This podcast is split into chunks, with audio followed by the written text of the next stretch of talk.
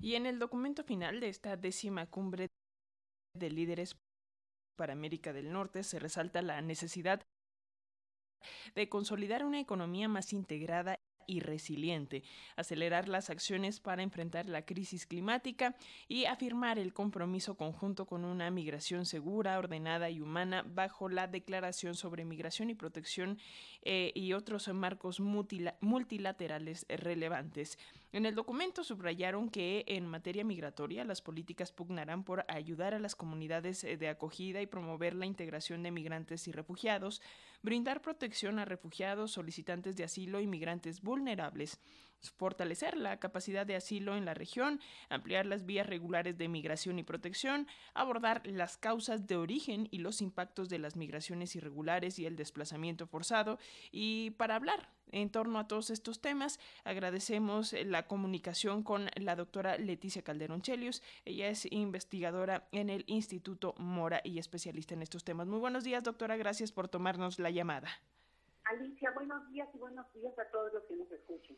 Pues eh, para comenzar, eh, doctora, ¿cómo ve eh, lo que se dijo en esta cumbre de líderes de América del Norte, la declaración conjunta sobre este tema de lograr una migración más humana. Eh, ¿Será posible? Todo queda en palabras, algunos, eh, o cómo lo ve, porque algunos medios de comunicación eh, periódicos esta mañana señalan que pues no hay como mucha claridad de cómo se va a lograr esto. Pero ¿qué nos dice, doctora?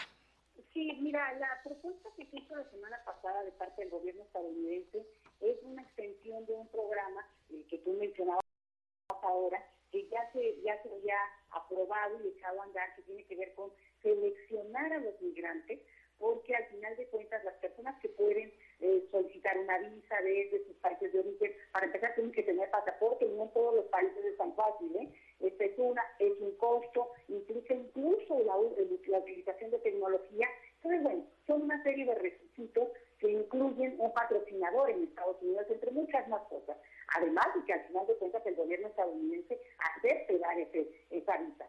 El asunto aquí es que esa se, se vuelve selectivo porque deja a mucha gente en condiciones de migrar fuera de esta posibilidad de una ruta que, bueno, se le apruebe una visa. Entonces, sí ayuda a quienes puedan entrar en esa lógica, como existe el tipo de visados eh, para, para otros perfiles, por decir, calificados, cosas así. Entonces, abre una, digamos, un stock de, de visas, pero no acaba resolviendo un mayúsculo tema que es el de la migración forzada, que no se va a detener en tanto no cambien ciertas condiciones más estructurales, que incluye, entre otras, el bloqueo de Estados Unidos a Cuba. ¿eh? Digo, para, tendrían que ser serios y hablar de cosas mucho más estructurales y profundas. Entonces, ¿qué es lo que vamos a ver? Que Estados Unidos acepta, abre por fin visas, ok, este número, y además en todo caso, pues para los estándares estadounidenses es bastante limitado, de 30 mil visas que está eh, eh, ofreciendo a mí.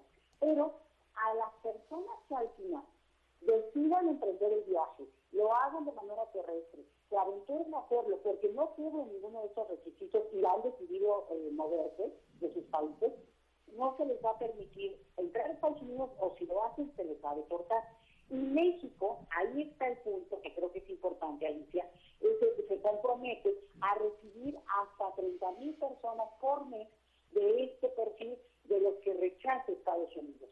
El punto aquí es que estamos hablando de personas pues, en extrema vulnerabilidad, en situación muy delicada, que deben ser asistidas, pero No ha dicho todavía, y te lo digo ya ahorita después de revisar los documentos, digamos, de los que ya se anunció, no solamente protocolarios, sino ya los documentos que se hicieron públicos ayer en la noche, no hay detalles sobre cuál es el punto en el que México ofrece una, eh, digamos, una plataforma para recibir a estas personas. Por ejemplo, se dice, se generará un espacio para resolver eh, la, problemática específica de este, este flujo migratorio. Bueno, pues se generará, es una cosa, pues está bien, se generará, pero eso en un futuro. un poco lo que yo digo es, ¿cuál es la idea de ese espacio, digamos, de personas, físico incluso, o de atención, o de coordinación? O sea, ¿qué, qué estamos pensando? Porque en México sí hay mucha experiencia en el tema, y por tanto sí se pueden decir cosas muy concretas que no están dichas, no tienen que ser exactamente, digamos, se pueden acordar muchas, pero lo que no vemos es que esté esa lista de cosas concretas que un gobierno el mexicano podría ofrecer. En este contexto, doctora, creo que vale la pena mencionar, eh, pues digamos, este eh, desacuerdo que vimos ayer en, la conferencia después de esta reunión de líderes de América del Norte, considerando que en efecto la Casa Blanca había eh, señalado sobre la creación de centros migrantes en el sureste mexicano, en Tapachula, en Chiapas, y el presidente Andrés Manuel López Obrador fue muy enfático al decirle ayer a la prensa que pues no tiene contemplado construir ningún centro para migrantes.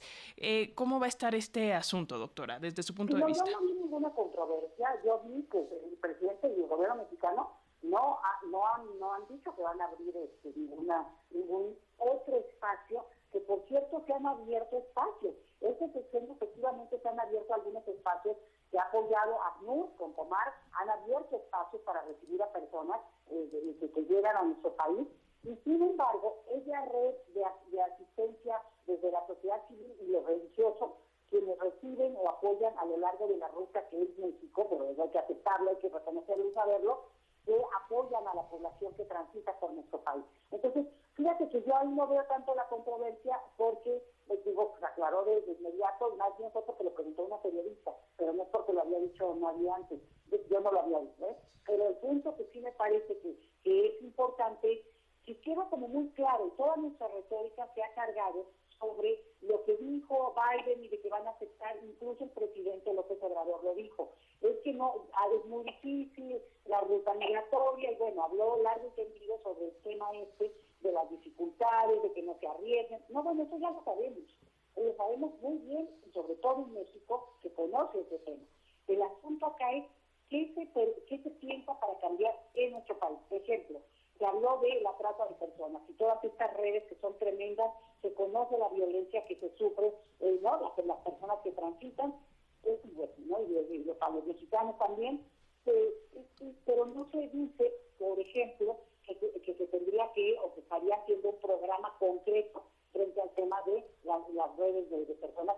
Sí lo ha habido, quiero decirlo muy claramente, sí se ha atacado, sí se ha avanzado, sí se ha buscado sobre todo con el tema de, los, de los grupos monetarios, de dinero, o sea, por donde más les duele a estos grupos, pero creo que pues, requiere una, una eh, un trabajo mucho más arduo, porque son redes muy organizadas y transnacionales. Olvidémonos ya de esta cosa de que si son mexicanas, son estadounidenses o marcianas, son criminales.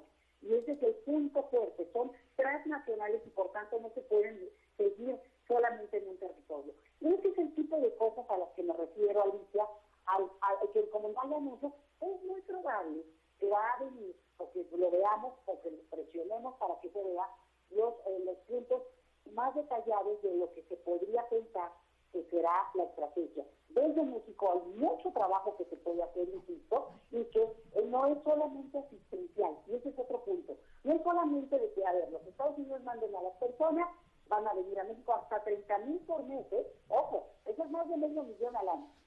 Y el punto es que sí es probable que se inhiba el número de personas que, que buscarían emigrar y que se traten de hacerlo desde su país de origen.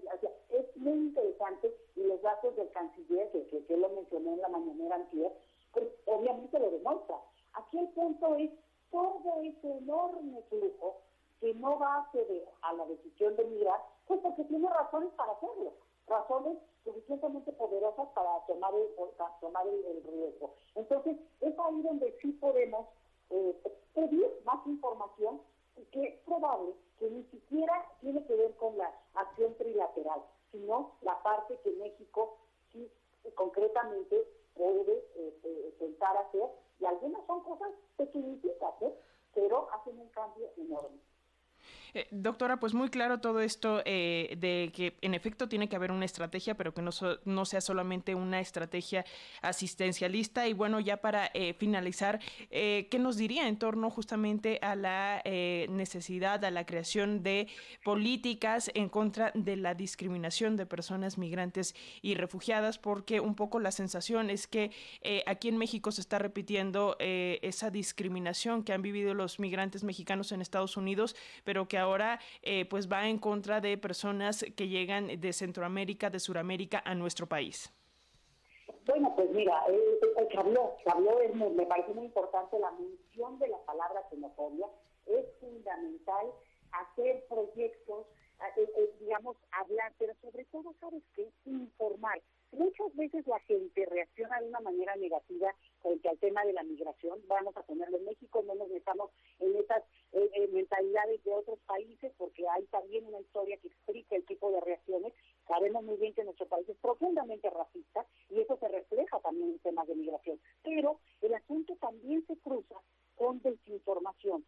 Si tú no le explicas a la gente qué está pasando, o por ejemplo ahora, las decisiones de nuestro gobierno para apoyar este proceso desde otra lógica, ok, ¿a qué nos comprometemos? Y eso ya puede dar ciertas certezas e incluso que nos permita pues apoyar el proceso. Fíjate, un, un dato importante, cuando las personas solicitan refugio en nuestro país, es un derecho humano y que México está en la capacidad de hacerlo y lo ha hecho con muchos problemas, pero no me meto ahorita en eso. El asunto es que la persona que solicita el refugio no se puede ir del lugar donde se está haciendo su trámite, no se puede durar meses. Entonces, de repente, atoras a las personas y es lo que hemos visto en Tapachula. Entonces, son acciones y son detalles que al final para la población se, se reflejan o se acaban reflejando en actitudes negativas que, insisto, pueden llegar a la xenofobia, pero xenofobia son palabras mayores, ¿eh? Y tenemos que atajarla, tenemos que enfrentarla, tenemos que educar para que, no llegue a ese punto. Y, lo que se puede hacer es, justo y gracias por este espacio, es al dar información, pues acompañar el, proceso, entender que, hay un, un, momento histórico, una realidad de un país que somos como geografía, pero al mismo tiempo una capacidad también de cambiar las coordenadas desde donde hemos visto estos temas. Pues ahí está, doctora Leticia Calderón Chelio. Siempre es un gusto escucharla aquí en las eh, frecuencias de pulso de Radio Educación. Le enviamos un fuerte abrazo y seguiremos en constante comunicación. Encantada, Alicia. Buenos días a todos y bueno, a seguir preguntando en el tema y cuando tengamos más información, pues va a ser muy interesante comentarla y bueno, eh, eh, aquí estaré presente siempre cuando me convoque. Desde luego, doctora, los micrófonos están abiertos y seguimos en comunicación. Hasta luego.